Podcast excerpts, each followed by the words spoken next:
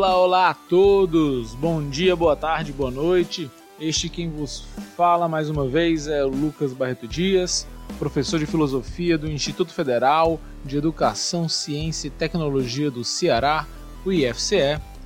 E hoje estamos aqui reunidos para falar mais um pouco sobre filosofia e mais especificamente sobre filosofia política. Hoje vamos falar sobre Aristóteles. É a nossa principal ideia aqui hoje não é, claro, dar conta de todo o pensamento político aristotélico, mas circunscrever alguns dos elementos bases é, pelos quais o Aristóteles ergue a sua compreensão desse fenômeno chamado política. Então, basicamente, a nossa estrutura hoje aqui no podcast vai tentar buscar é, compreender três modelos ali de três visões que se interligam no pensamento aristotélico. Quais são essas compreensões? Quais são esses elementos? A cidade, o cidadão e os tipos de regime. Beleza? Pois então iniciemos aqui a nossa jornada né, junto ao pensamento aristotélico.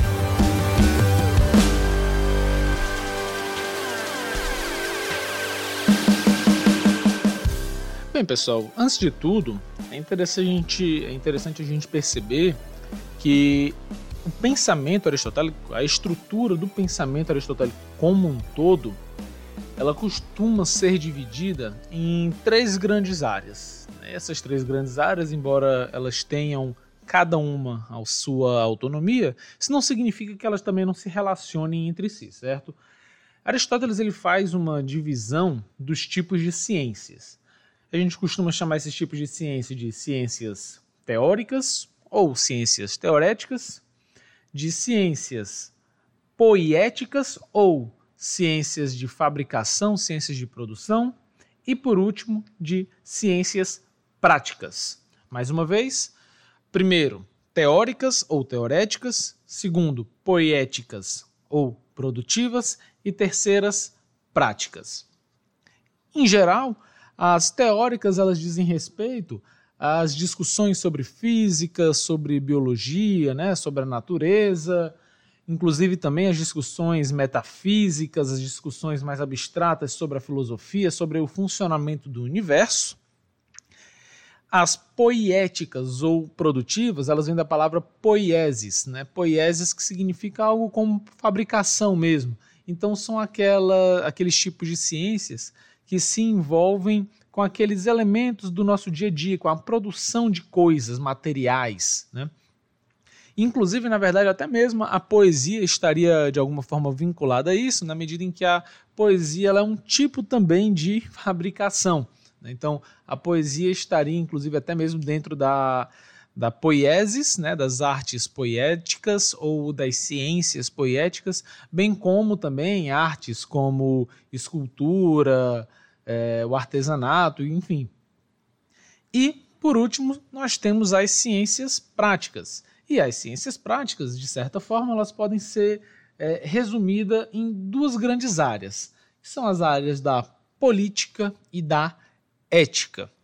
E hoje nós vamos aqui nos vincular, sobretudo, à da política vez ou outra, a gente acaba fazendo alguns pontos de toque, a gente acaba fazendo alguns pontos de contato, como o próprio Aristóteles faz, com as questões éticas.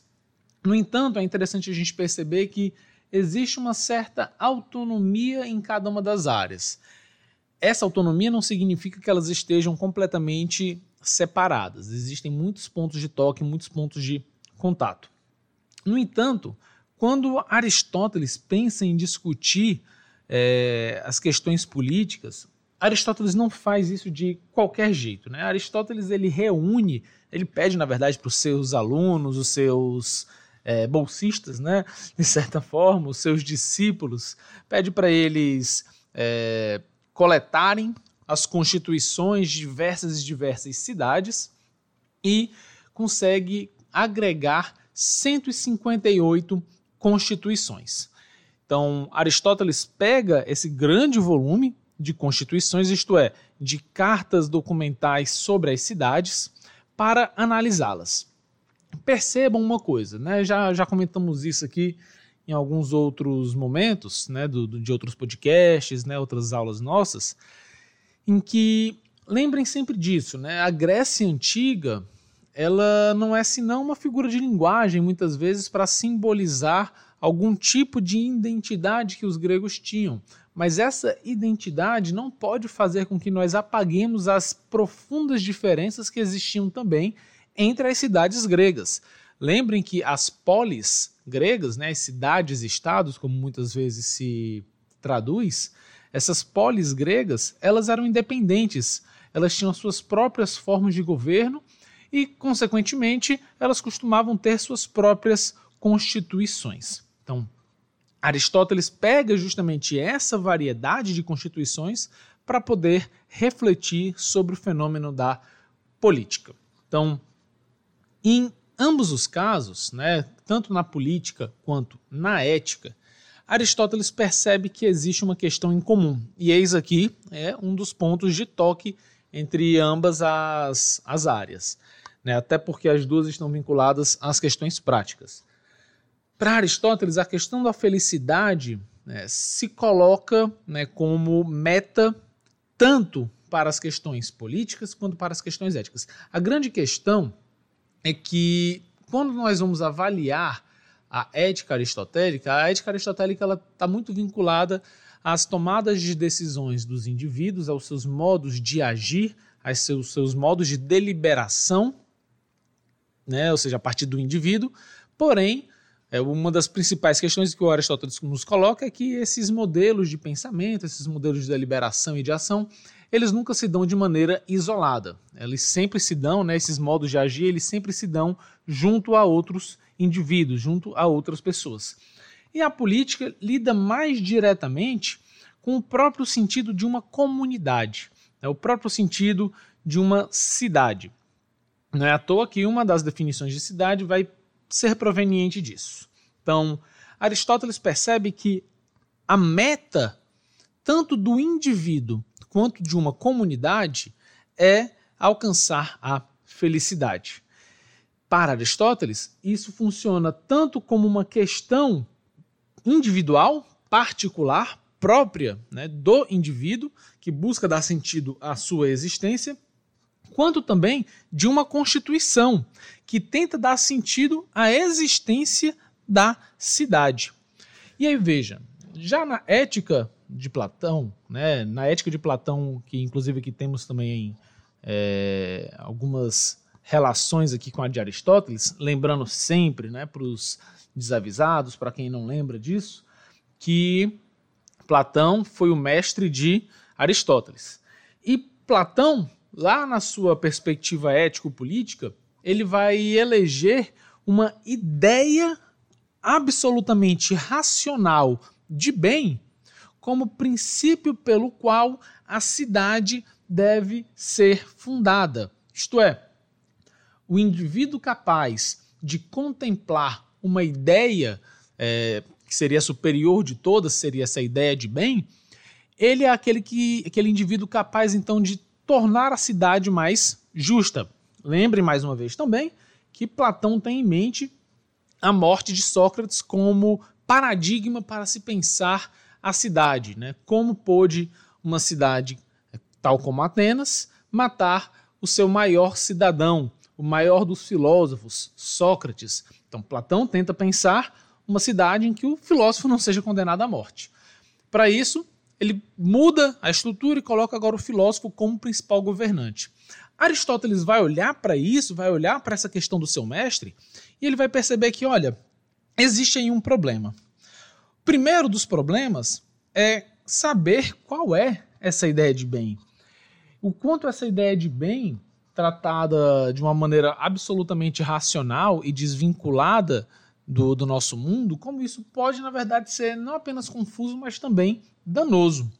E Aristóteles ainda percebe outra coisa, que é o fato de que, na verdade, cada um de nós, quando age individualmente falando, cada um de nós sempre busca alcançar algum bem específico, mesmo que aquele bem que eu busque alcançar seja prejudicial ao outro. Veja, Aristóteles ainda que não está fazendo uma análise ético-moral dessa situação. Ele está apenas mostrando que cada um de nós sempre julga estar realizando o bem. Então, existe uma multiplicidade de bens. Então, como existe uma multiplicidade de bens, ele já acha complicado essa unitariedade do bem platônico, isto é, essa concepção unitária, monolítica né, de um bem segundo Platão. Mas, além, obviamente, de termos uma multiplicidade de bens vinculados às posições individuais dos indivíduos que podem se contrapor e que podem ser avaliadas eticamente, sobre os quais nós não vamos falar agora ainda, existe ainda uma outra multiplicidade de bens, vai dizer Aristóteles. A outra multiplicidade de bens vai estar relacionada à multiplicidade de coisas que existem no mundo. Por exemplo, uma ciência, ela tenta dar conta de algum problema. E aquilo que se faz para desenvolver a ciência e tornar essa ciência melhor é tornar essa ciência, né, aqui, desculpa pelo erro gramatical, é mais boa, né, para que ela esteja mais vinculada ao bem. Lembrem sempre que melhor, aqui neste caso, é o superlativo de mais bem, né, o superlativo de bem e também de bom. Então, tornar, por exemplo, um, um escultor melhor é melhorar, né, tornar a sua capacidade, que é do ponto de vista científico poético, lembra lá, né, a primeira questão que eu botei para vocês, do ponto de vista produtivo, ela é, né, a, a escultura ela estaria vinculada às ciências poéticas e melhorar então a capacidade de um artesão é melhorar aquele seu aspecto e isso também é um tipo de bem. Existe o bem, obviamente, para a construção da cidade, das casas. O bem também, o bem também é ótimo, né? Desculpa aí pela cacofonia, né?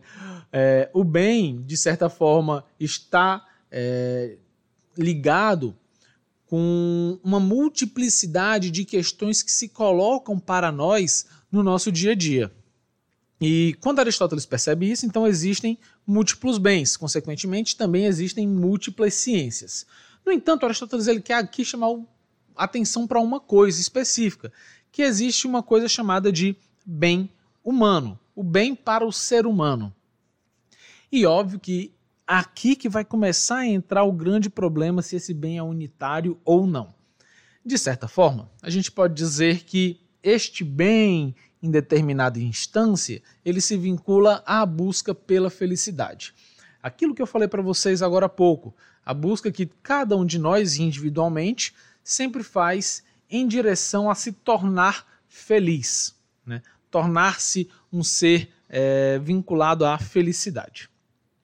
No entanto, Aristóteles ele também percebe o seguinte: que não existe uma unidade entre a realidade humana e a natureza do universo. Não é que eles não se relacionem, mas eles não são completamente iguais. Isso significa que as leis universais da natureza, elas não explicam os modos de vida do homem. Então eu não tenho como fazer uma derivação perfeita das ciências, por exemplo, poéticas ou das ciências teóricas para as ciências práticas. Lembrem, elas são independentes, elas obviamente se relacionam, mas eu não posso querer que os homens agem, é, ajam exatamente de acordo com princípios naturais. Por quê? Porque nós, seres humanos, somos capazes de uma outra coisa, que é a criação de costumes. Então, os costumes, eles podem ser julgados como bons ou ruins, é, dependente aqui de, de diversas situações diferentes. E não existe uma maneira unitária de definir isso. Existe um critério que nós já, já vamos falar sobre, que pode nos ajudar a entender se uma cidade então é justa ou injusta, se ela é boa ou ruim. Mas isso não significa que exista apenas um modelo de cidade possível, certo? E aí veja, vai existir aqui no Aristóteles também uma outra divisão, certo? Só para né, baralhar um pouco mais o cérebro de vocês. Mas veja, o Aristóteles ele procede fazendo muitas divisõezinhas. Uma outra divisão que o Aristóteles vai fazer dentro da questão da política é a filosofia política certo? E a ciência política. No pensamento aristotélico, essas duas coisas são distintas, mas, de novo, se relacionam profundamente. Basicamente, o que é a ciência política, em poucas palavras? Ciência política é saber como agir frente às situações mais diferentes possíveis, fazendo uso de princípios provenientes da filosofia política. Isto é, o cientista político, de certa forma, que na compreensão aristotélica, tá, gente? Não estou falando aqui da ciência política é, agora, do século XIX, XX e XXI estou falando da ciência política tal como Aristóteles está pensando, é o saber político. E o que é esse saber político? É a prudência. É, existem alguns autores, alguns tradutores que traduzem por sagacidade. Isto é, não é simplesmente uma sabedoria do ponto de vista meramente racional, mas é uma sabedoria do ponto de vista prático, daquilo que envolve as ações humanas.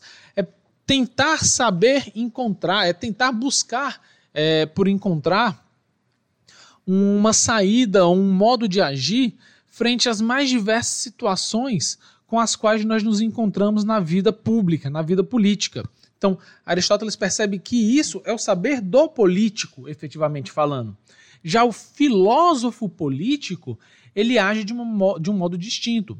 A filosofia política, ela tenta encontrar quais os princípios políticos que o cientista político, que o político, deveria pensar na medida em que busca agir politicamente. Isto é, quais deveriam ser é, os critérios, os elementos que aquele que está agindo politicamente não pode deixar de considerar ao agir. Repito mais uma vez, não significa que vá haver apenas um modo de ação, mas sim que existem princípios que dependendo de como as coisas estejam vinculadas ao nosso modo de viver no mundo, eles podem nos auxiliar a encontrar soluções para problemas. Beleza, galera?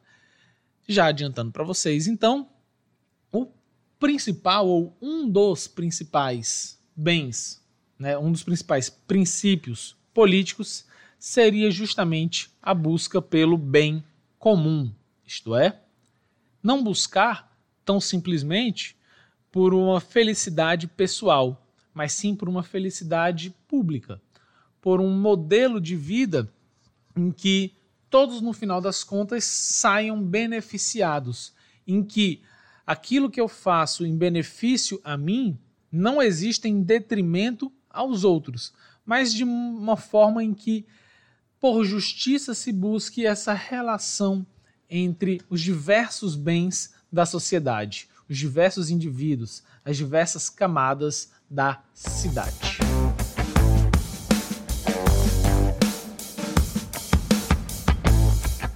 Conseguimos então aqui perceber que a preocupação política do Aristóteles ela envolve tanto a questão dos indivíduos quanto também a questão das cidades, isto é, como o indivíduo se relaciona com a cidade.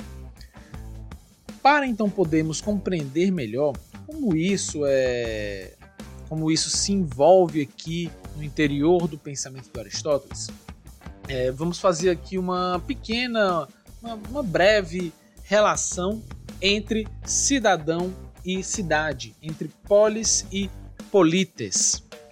Né, vamos tentar compreender o que, é essa cidade, para Aristóteles e quem é o cidadão, quem é também o governante, o político. Aristóteles, ele escreve o seu texto Política ou A Política, ele tenta principalmente entender como funciona a cidade, de onde é que essa cidade vem e como os indivíduos se relacionam com ela. Antes de tudo, para a política, veja o nome politiqué, a politique ela trata da polis. Então perceba que é a mesma raiz, né? É porque para a gente algumas palavras parecem mudar drasticamente. A gente usa às vezes a versão, a tradução proveniente de, do latim, às vezes traduzimos proveniente do grego e fica uma, uma, uma certa misturada aqui no português.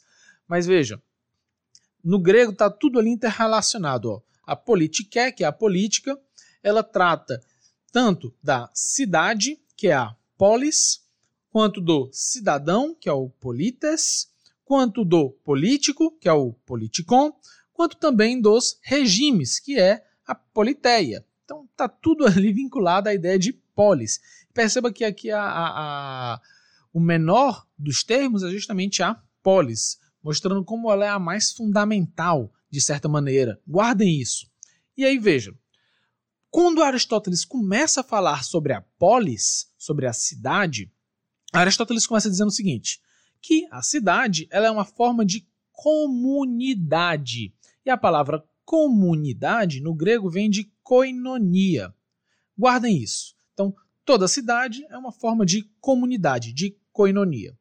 E essa comunidade, ela busca sempre alcançar algum tipo de bem. Aquilo que nós já vimos, falar, vimos falando antes. A cidade busca encontrar algum tipo de bem. A comunidade mais elevada de todas seria justamente a cidade. Lembra, a cidade é um tipo de comunidade. Existem outros tipos de comunidade, mas a mais elevada de todas para Aristóteles é a cidade. Por quê? Porque ela promoveria o maior dos bens. E qual seria este maior dos bens? É um bem vinculado ao que é comum a todos. Não é, é à toa que o nome comunidade vem da palavra comum. Né? Do mesmo jeito, no grego, koinonia vem da palavra koinon, aquilo que é comum às pessoas. E a cidade seria, de certa forma, justamente aquele local que propiciaria que o bem comum é, pudesse existir de uma maneira mais apropriada e que o bem não fosse sempre um bem particular, mas que ele tivesse sempre vinculado a todo mundo que habita a cidade. Por isso que a cidade, para Aristóteles, ela vai ser definida como uma comunidade de cidadãos. Ou seja, a polis, a cidade, ela é uma forma de comunidade. Para Aristóteles, a mais elevada de todas. Por quê? Porque promove o maior dos bens e esta comunidade seria então uma comunidade de cidadãos. Bem, além disso, Aristóteles também vai falar sobre os indivíduos que se vinculam à cidade, isto é, aos cidadãos. E Aristóteles também vai falar sobre o político. Ao falar sobre o político, Aristóteles ele demarca claramente que existe uma grande diferença, uma grande distinção entre, de um lado, o político e, do outro, três figuras que muitas vezes se confundem com o político, mas que são muito diferentes, que são o rei, o senhor da casa e o senhor de escravos. Veja, o rei, senhor de casa e o senhor de escravos, eles são uma figura que nós chamamos de déspota. Déspota em grego significa senhor, mas veja, o senhor, ele aqui tem essa característica de mandar, né? ou seja, um mando e obediência.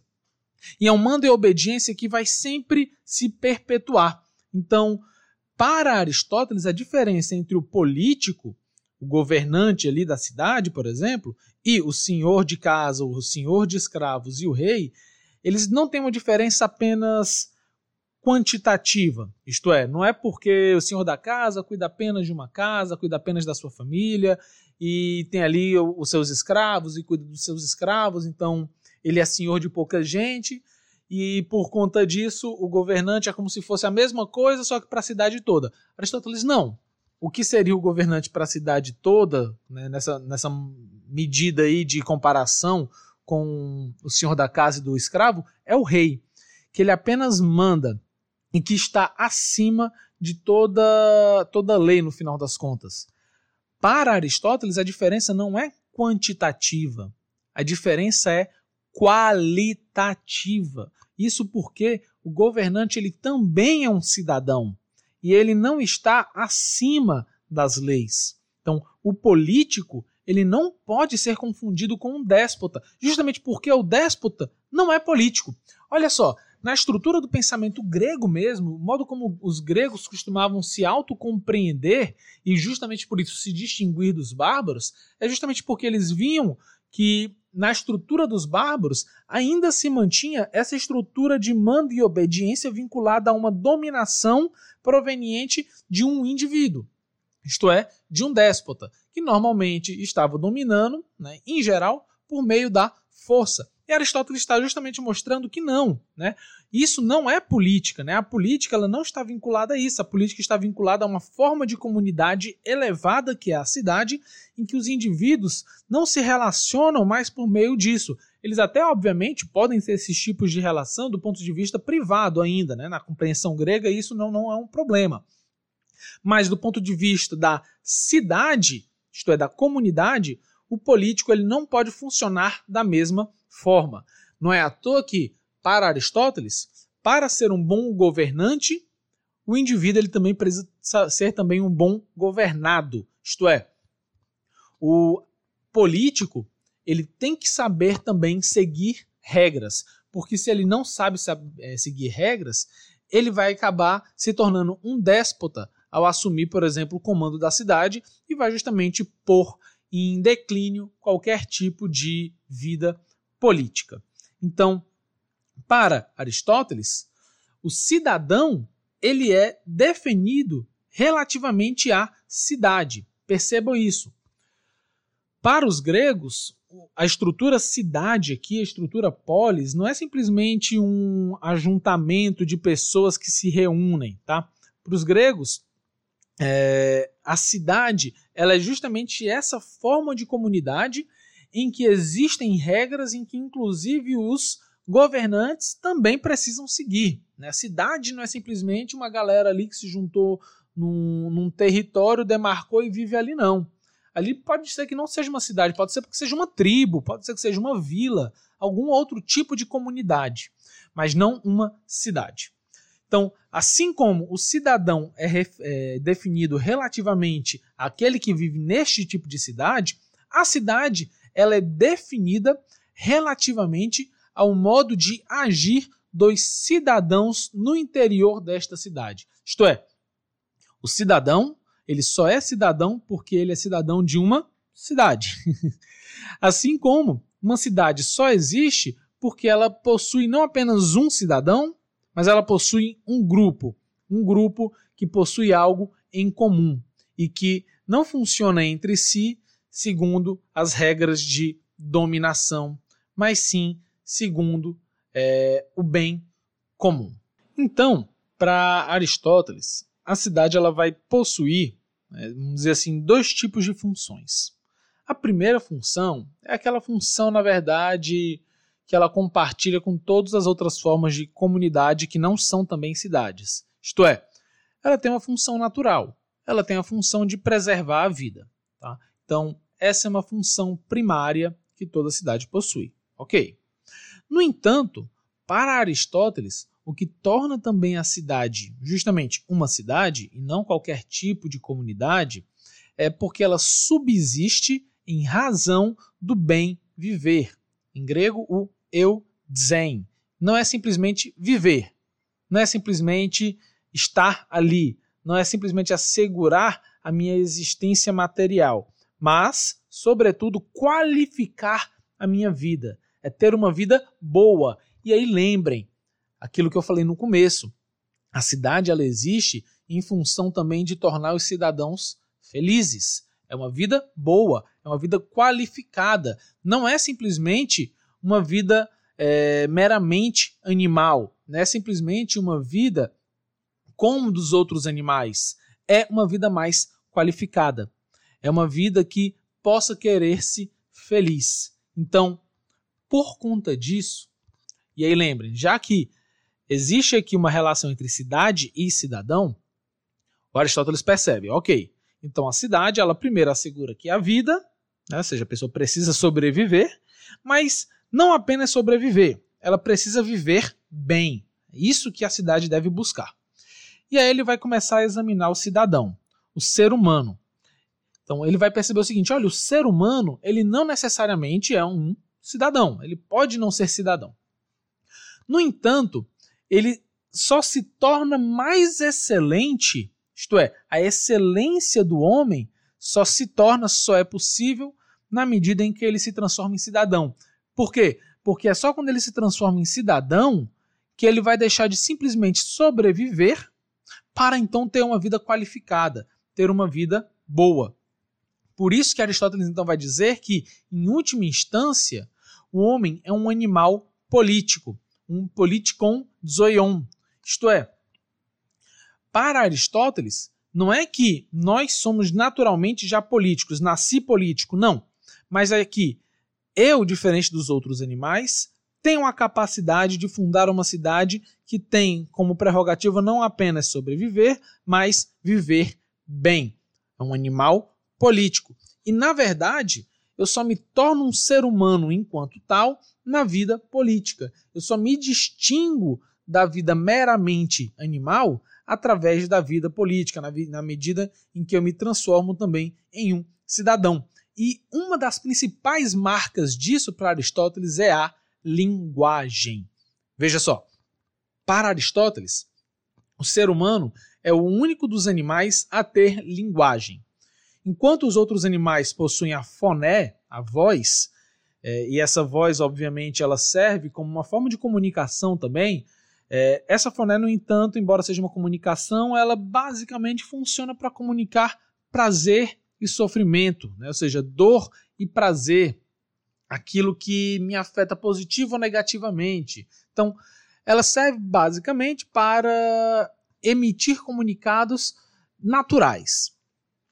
O logos, no entanto, ou seja, a linguagem, o discurso, e aí veja que a palavra logos também está vinculada à palavra razão. Logos não simplesmente vai comunicar uma perspectiva natural que me afeta, mas principalmente vai me tornar possível falar sobre aquilo que é útil e prejudicial, aquilo que é justo e injusto, aquilo que é belo e feio. É o que vai, por exemplo, tornar possível a opinião e opiniões divergentes. Óbvio que isso não significa que Aristóteles vai aceitar toda e qualquer opinião, ou seja, né, não é sair opinando adoidado. Lembrem que Aristóteles, apesar de discordar de muitas coisas de Platão, ele está na linha filosófica platônica em que busca por uma verdade.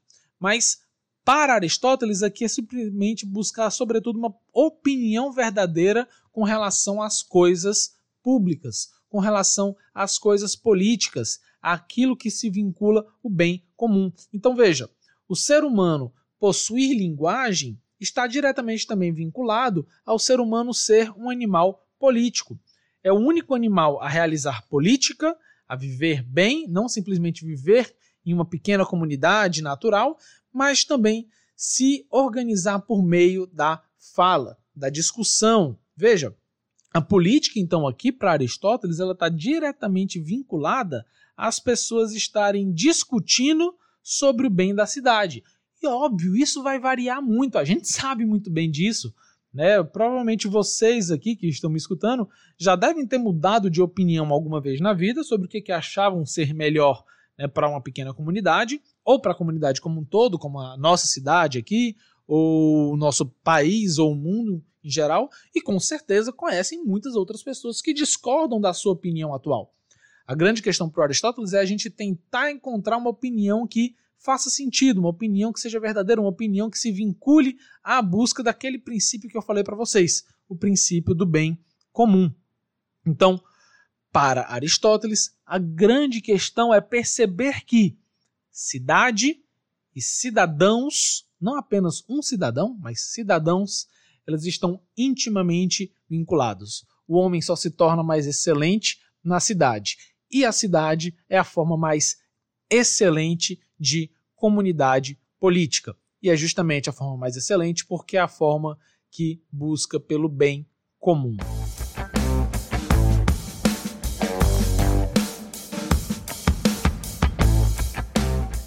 Passando agora, pessoal, então para o nosso último bloco, último momento aqui, esse nosso, essa nossa aula, podcast, episódio de hoje, é, vou só comentar rapidamente as formas de governo sobre as quais Aristóteles se dedica a falar. Existe sim, obviamente, uma, uma grande discussão sobre, afinal de contas, Aristóteles cria ou não cria uma forma que ele julga mais apropriada. Né? Sim, é, como a gente vai ver, existe, mas isso não significa que seja uma, uma forma única, definitiva. Né? Vamos entender isso. Né? Aristóteles, ele, ao avaliar aquelas 158 constituições que eu falei para vocês, ele também vai avaliar as formas de governo, isto é, as formas de organização política. E Aristóteles vai fazer duas divisões. Mais uma vez aqui fazendo divisão, né? Duas divisões. A primeira é uma coisa que a gente chama de divisão quantitativa, né? Isto é, dividir as formas de governo com relação à noção de quantidade. E a outra divisão é uma divisão ou axiológica ou qualitativa, isto é, é uma divisão baseada no valor a qual essas formas de governo é, perseguem, né? Uma divisão vinculada aos valores que elas buscam promulgar de certa maneira. De certa forma, a gente vai perceber que existe aqui uma, uma pequena tabela. Na verdade, se vocês colocarem né, na, na, internet, buscarem nos livros, é, vocês encontram facilmente essa tabela e ela é facilmente visualizável também para vocês. Por exemplo, quantitativamente falando, nós temos a divisão entre o governo de um, o governo de poucos e o governo de muitos. Esses governos de um, poucos e muitos é o tipo de distinção quantitativa. Só que não significa dizer que, por haver o governo de um, que esse governo seja ruim, tá? Diferente do que muitas vezes se costuma aqui imaginar, a ideia do Aristóteles é de que, mesmo que haja uma pessoa comandando, isso não significa que o governo seja absolutamente ruim. No entanto, ele tem mais chances de declinar, isto é, ele tem mais chances de se corromper. O governo de poucos também não é um governo necessariamente ruim. Ele também pode funcionar bem. No entanto, ele também pode declinar e se tornar um governo ruim. Por último, governo dos muitos, idem. Ele não é nem ruim nem bom de princípio.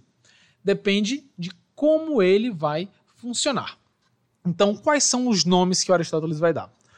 O governo né, de um que funciona bem é o governo da monarquia. A gente conhece esse termo muito vinculado aos reis, mas aqui a ideia do Aristóteles não é falar de rei, tá, gente? Monarquia aqui não é a nossa noção contemporânea de rei, não tem nada a ver com isso. Aqui a monarquia é porque vem de monos, que é um, né? ou seja, é um indivíduo que está ali no comando. E esse um indivíduo que está ali no comando, vez ou outra, inclusive, pode até modificar-se também, tá? Mas a grande questão é que uma pessoa vai comandar. No entanto, Aristóteles percebe que a monarquia ela pode funcionar bem, caso o governante, no final das contas, governe em prol da cidade, em prol do bem comum. Então, não é um governo ruim.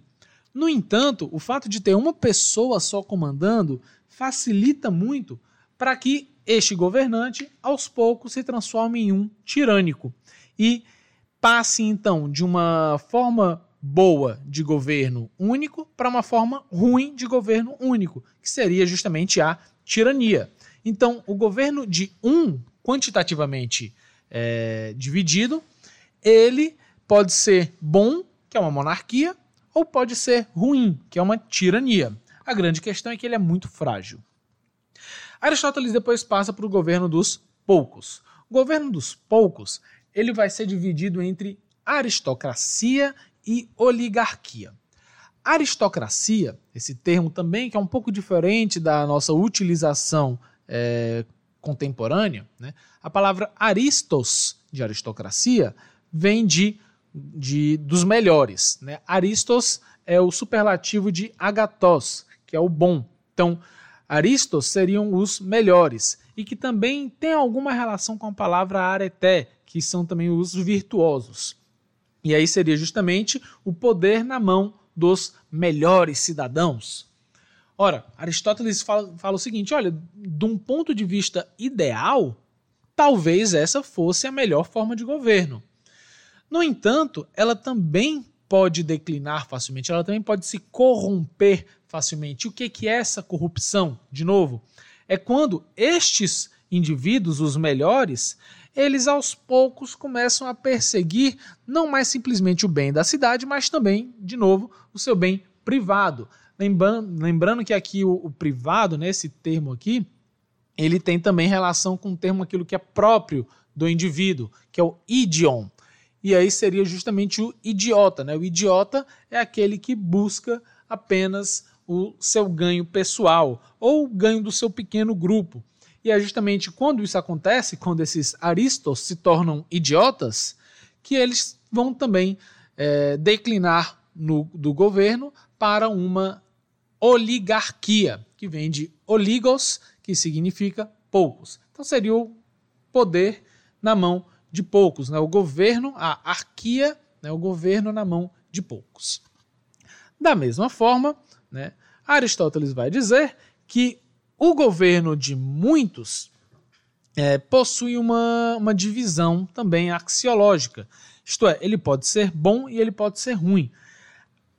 Em geral, é, existem muitas dificuldades de fazer as duas traduções, mas em geral a gente diz o seguinte: que a forma boa é a politeia e a forma corrompida é a democracia. Isso porque Aristóteles, de certa forma, está olhando ali para a democracia grega. No entanto, há quem traduza a politeia, que é a forma de governo boa, por democracia constitucional, ou simplesmente também pode traduzir por república, que é a vertente romana. Né?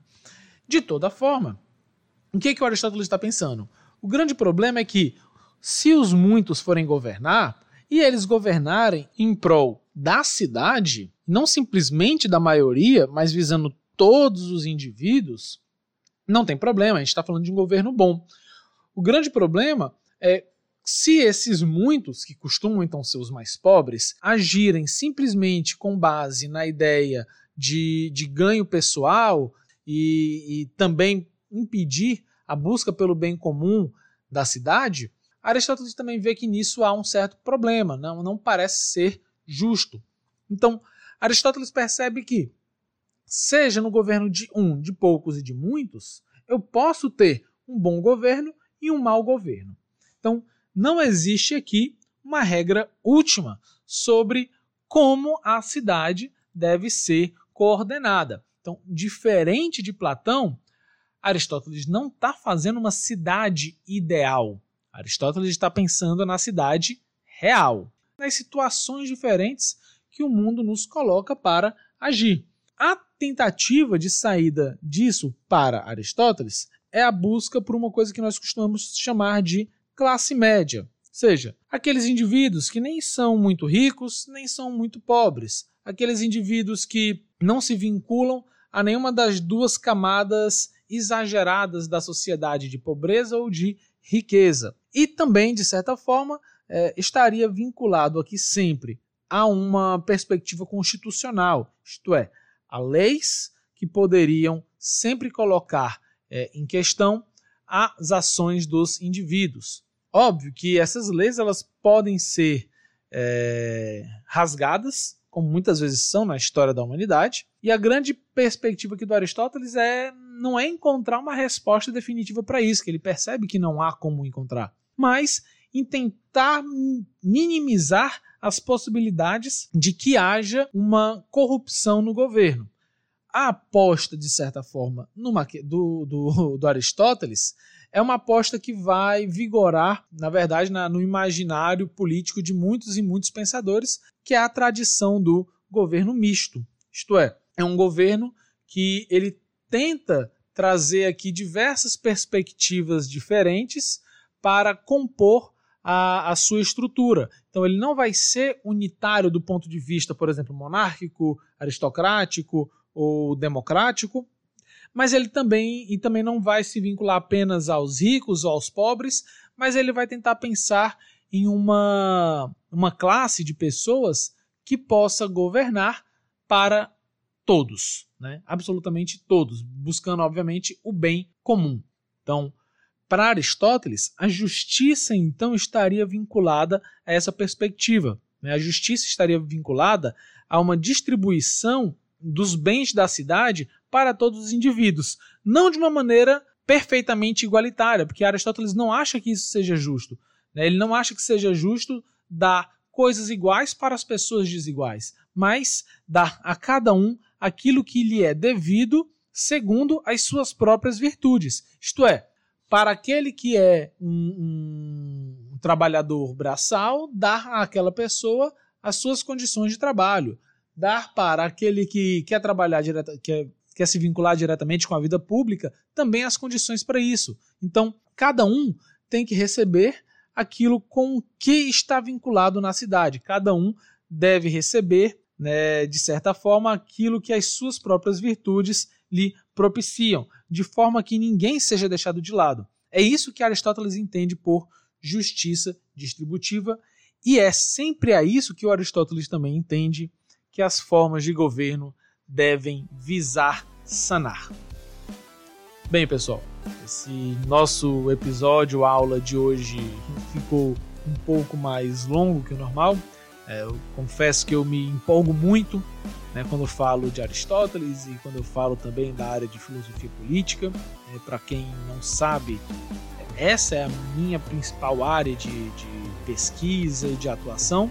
Embora eu seja meio que metido e goste de todas as outras áreas, praticamente mas né, sempre me empolgo um pouco mais com essa daqui. De toda forma, fico aqui. Espero que vocês tenham gostado. É, se puder depois dar um feedback nas redes sociais, segue lá no Instagram, é, agoracafélucas e dá um feedback sobre a aula, o que, é que vocês acharam, é, vocês concordam, discordam do Aristóteles. E é isso, pessoal. Fica aqui um grande abraço e até mais.